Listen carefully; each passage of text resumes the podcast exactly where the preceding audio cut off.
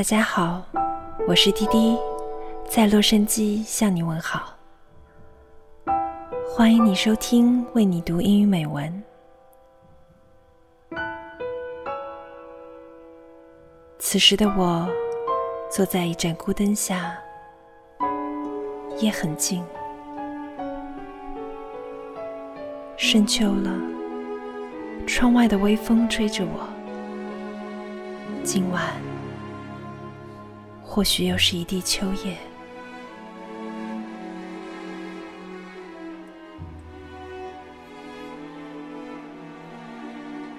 在这样一个夜晚，滴滴要和你分享的是一篇有些伤感的文字，来自杨绛。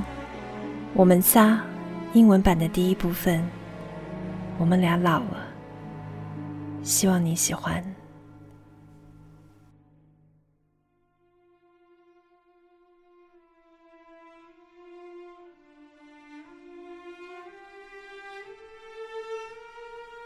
One night, I had a dream.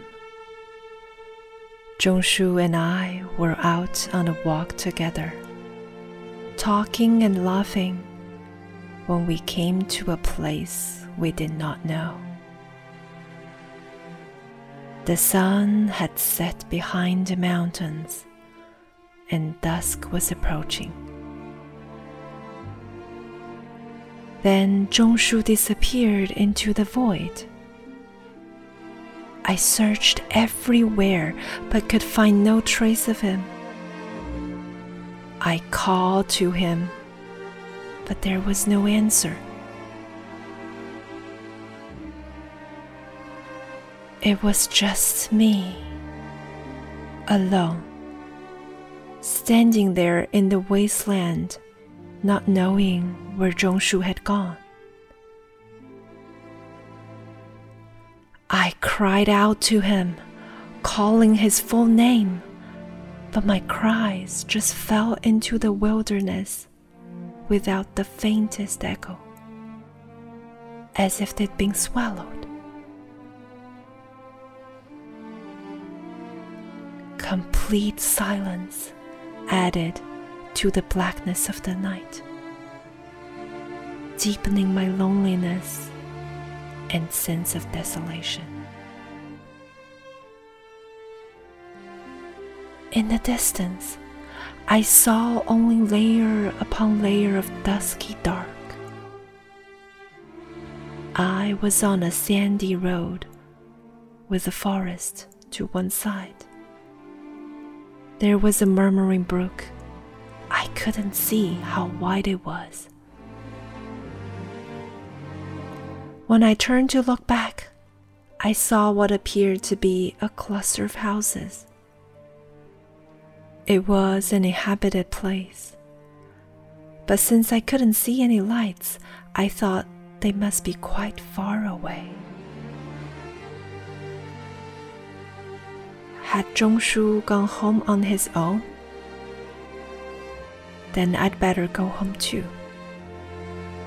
Just as I was looking for the way back, an old man appeared, pulling an empty rickshaw. I hurried over to bar his way, and sure enough, he stopped, but I couldn't tell him where I wanted to go. In the midst of my desperation, I woke up. Zhongshu lay next to me in bed, sound asleep. I tossed and turned for the rest of the night, waiting for Zhongshu to wake up.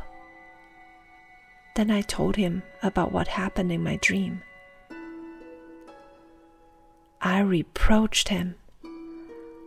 How could you have abandoned me like that, leaving on your own? Without a word to me. Zhongshu didn't try to defend the Zhongshu of my dream. He only consoled me by saying, This is an old person's dream.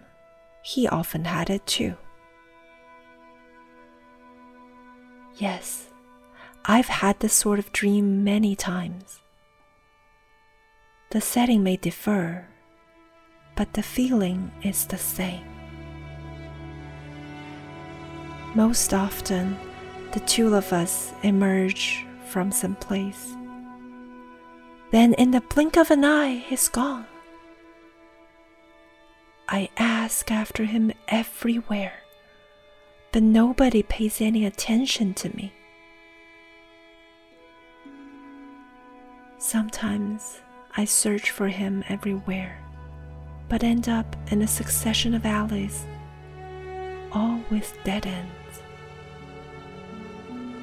Sometimes I'm alone in a dimly lit station, waiting for the last train, but the train never comes. In every dream, I'm lonely and desperate. If only I could find him, I think we could go home together.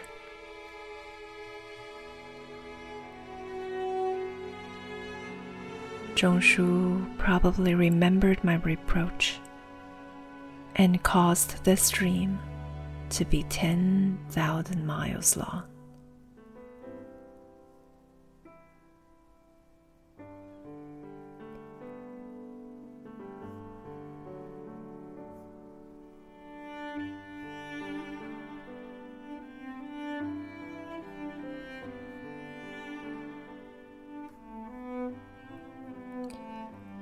正在收听的你，也许经历过亲人之间的别离，也许只是从书里读到过而已。今天为你读的第一部分只是个影子，在后面的书里，杨绛回忆了和丈夫钱钟书、女儿钱媛的点点滴滴。书中有迷思，有哀痛，也有温馨美好。像书里说的，人间不会有单纯的快乐，快乐总夹带着烦恼和忧虑，人间也没有永远。这本书最初出版于二零零三年，时至今日，杨绛先生已和家人在天上团聚。想到这里，又有些宽慰。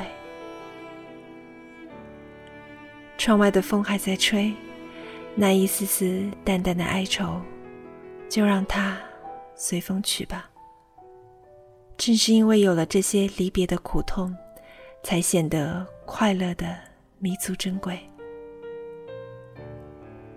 今天的节目到这里就要和你说再见了，我是滴滴，我们下期再见。